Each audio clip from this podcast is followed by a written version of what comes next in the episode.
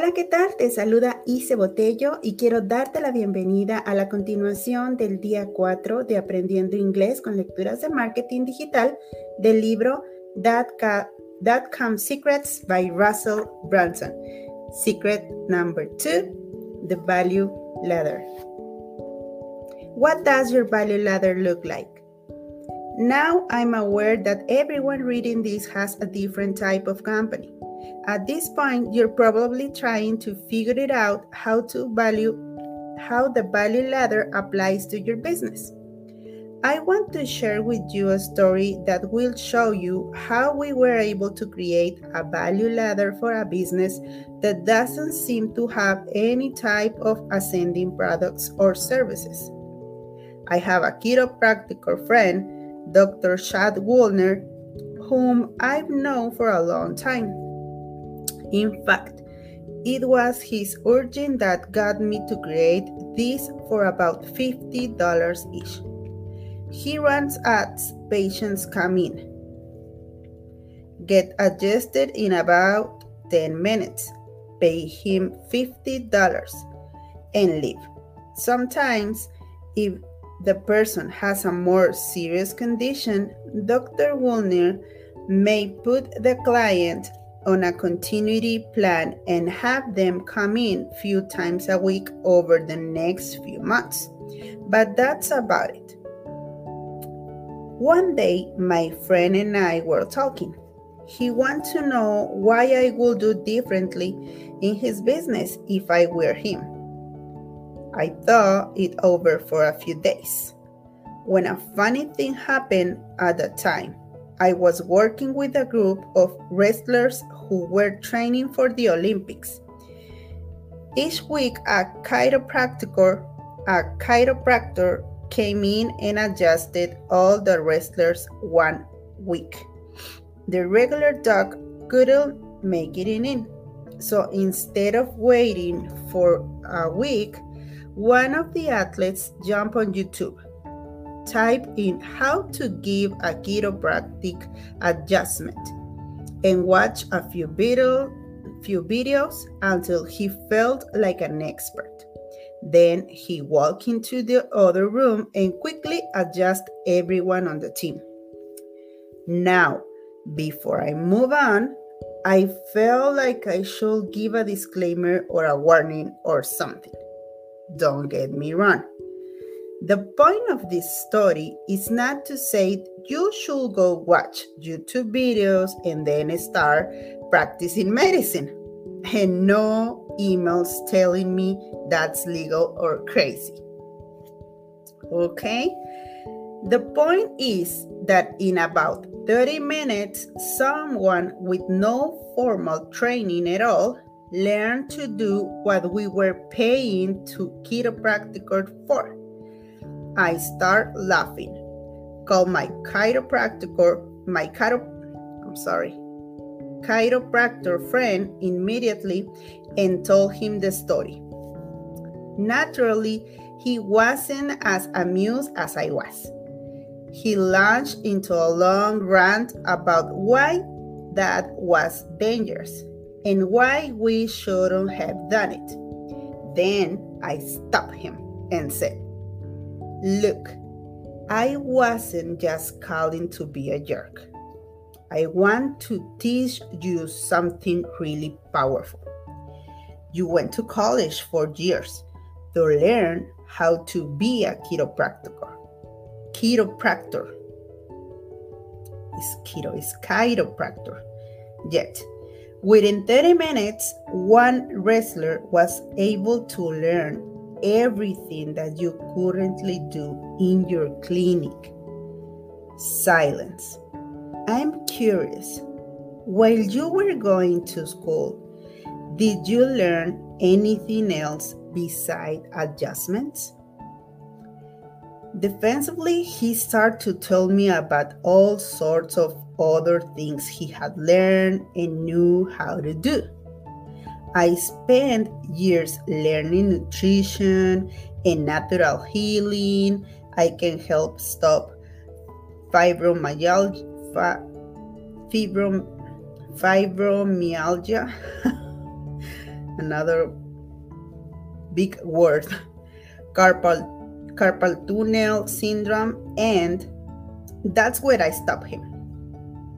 Have you provide any of these services to your clients or do you stop giving them value after the $50 adjustment? Now, I want to pause here.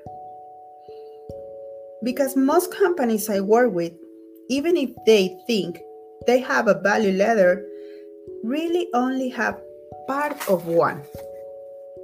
Almost always, I spend my time working with them on adding products and services to the front of their value ladders, as well as the back. After that discussion, I sat down with Dr. Woolner and we mapped it. We map it up his current value ladder. Then we look at other way he could provide more value to his clients. We figured it out where he really want to take them. Ultimately, ultimately, he created a new wellness program for which he could charge $5,000. The clients who participate will get 10 times more value from each visit to his clinic. That was the backend, the highest point of his ladder. Then after we built after we built out his backend value ladder, we still had to find an attractive front end offer to get people through the door. A chiropractor adjustment just isn't that sexy. It's not like a, massa- a massage. Oh my goodness. It's not, it's not like a massage that people enjoy getting. And it's not like going to a traditional medical doctor where you think you're going to die and need some medicine fast. People usually wait until they are in great pain before they will come in for an adjustment. Chiropractor adjustments just aren't that exciting. If you have a boring front end offer, your business will always struggle. We sat down, thought through his business, and decided that a, mass- a massage would be a good thing to offer as a front end of his value ladder. People love getting massages. Massages. and it's any and it's bait he could use to get people into his clinic. Now, he has two full-time massages therapists who give free massages to get people in the door. And just like my dentist sells teeth whitening and retainers, these therapists are trained to feel when a person's spine or ribs are out of place and might need an adjustment. Then they upgrade the client to adjustment and then to the wellness programs.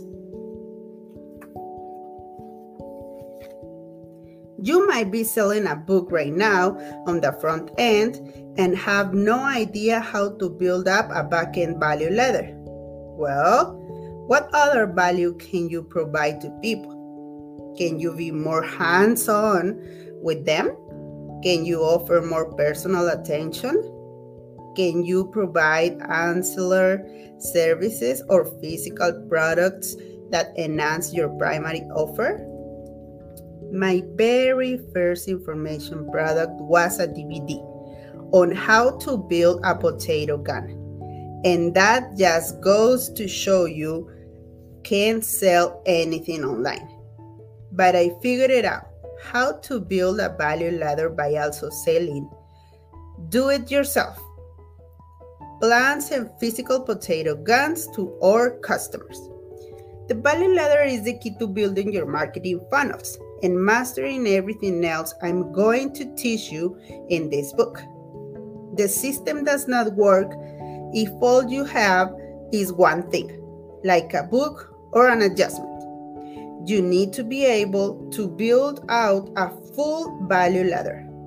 Most businesses I look at have one or two pieces of the ladder, but they rarely have all a full value ladder. Once we add in the missing pieces, the business can start to expand drama- dramatically. There's no end to the level of backend services and experiences you can add. If you keep providing more and more value, people will spend more and more money to keep working with you. I remember paying 25 I remember paying $25,000 to be a part of the Bill Glazer Dan Kennedy Titanium Mastermind program. At that time, my highest backend offer was $5,000. Someone in that program asked me, So, Russell, what do you sell next to the people who paid $5,000? And I told him that I didn't have anything else to offer. And he responded, Russell, that's a $5,000 buyer lead. You need to sell them something else. Interesting.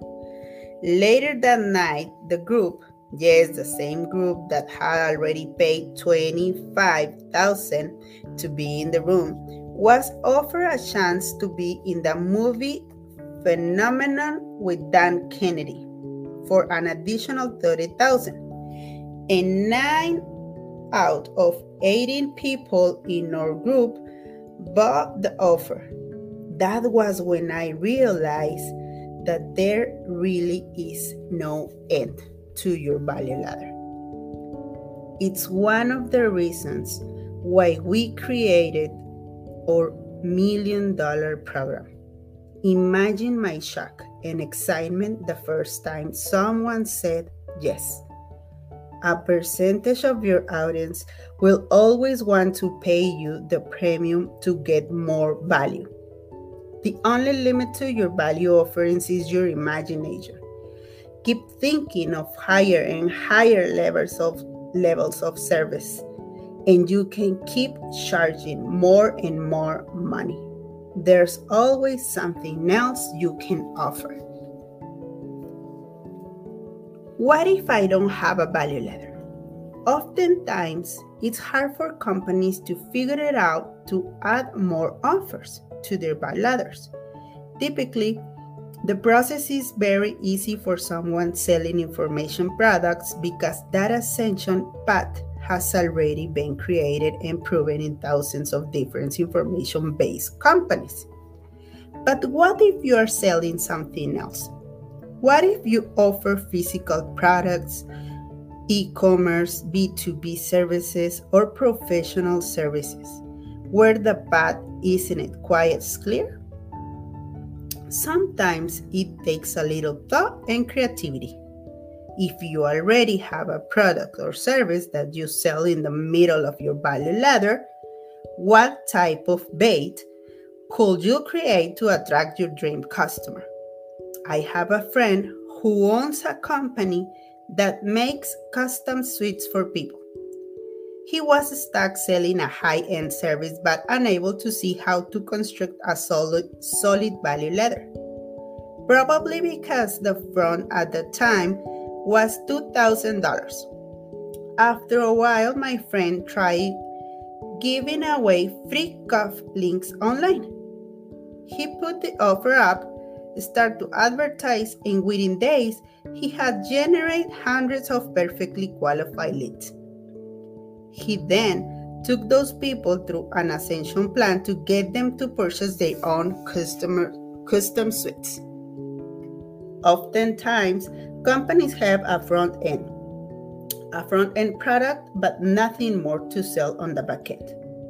For that, I love to look at what else they could bundle together. Could they offer a coaching program? How about a live event? What other results are or value could they give their clients? I told you earlier that Fit Lives TV core issue was not a traffic or conversion problem. The only real problem was that they had no value ladder. Because of that, they couldn't build out a true sales funnel. They brought people into their funnel, but then the relationship ended. People want to give them money, but there was no clear path for them to follow. As soon as they added those, those things into their business, customers naturally start to ascend the ladder, ultimately paying Drew and his team what they were worth. While it's not always obvious what you can add to the front end or the back end of your company, I promise that the solutions are there. I also know that if you want to succeed and beat out your competition, you need to have this value ladder in place. Up next, in the next chapter, chapter, we are going to talk about the basics of building out your sales funnel. But please, take the time to fill out your own value ladder. Again, unless you have a complete value ladder, it's impossible to build out an effective sales funnel. Y hasta aquí llegamos. El día de hoy se me presentaron bastantes palabras fuertes, complicadas que voy a trabajar. Les agradezco muchísimo que me acompañen y nos vemos en la próxima. Chao.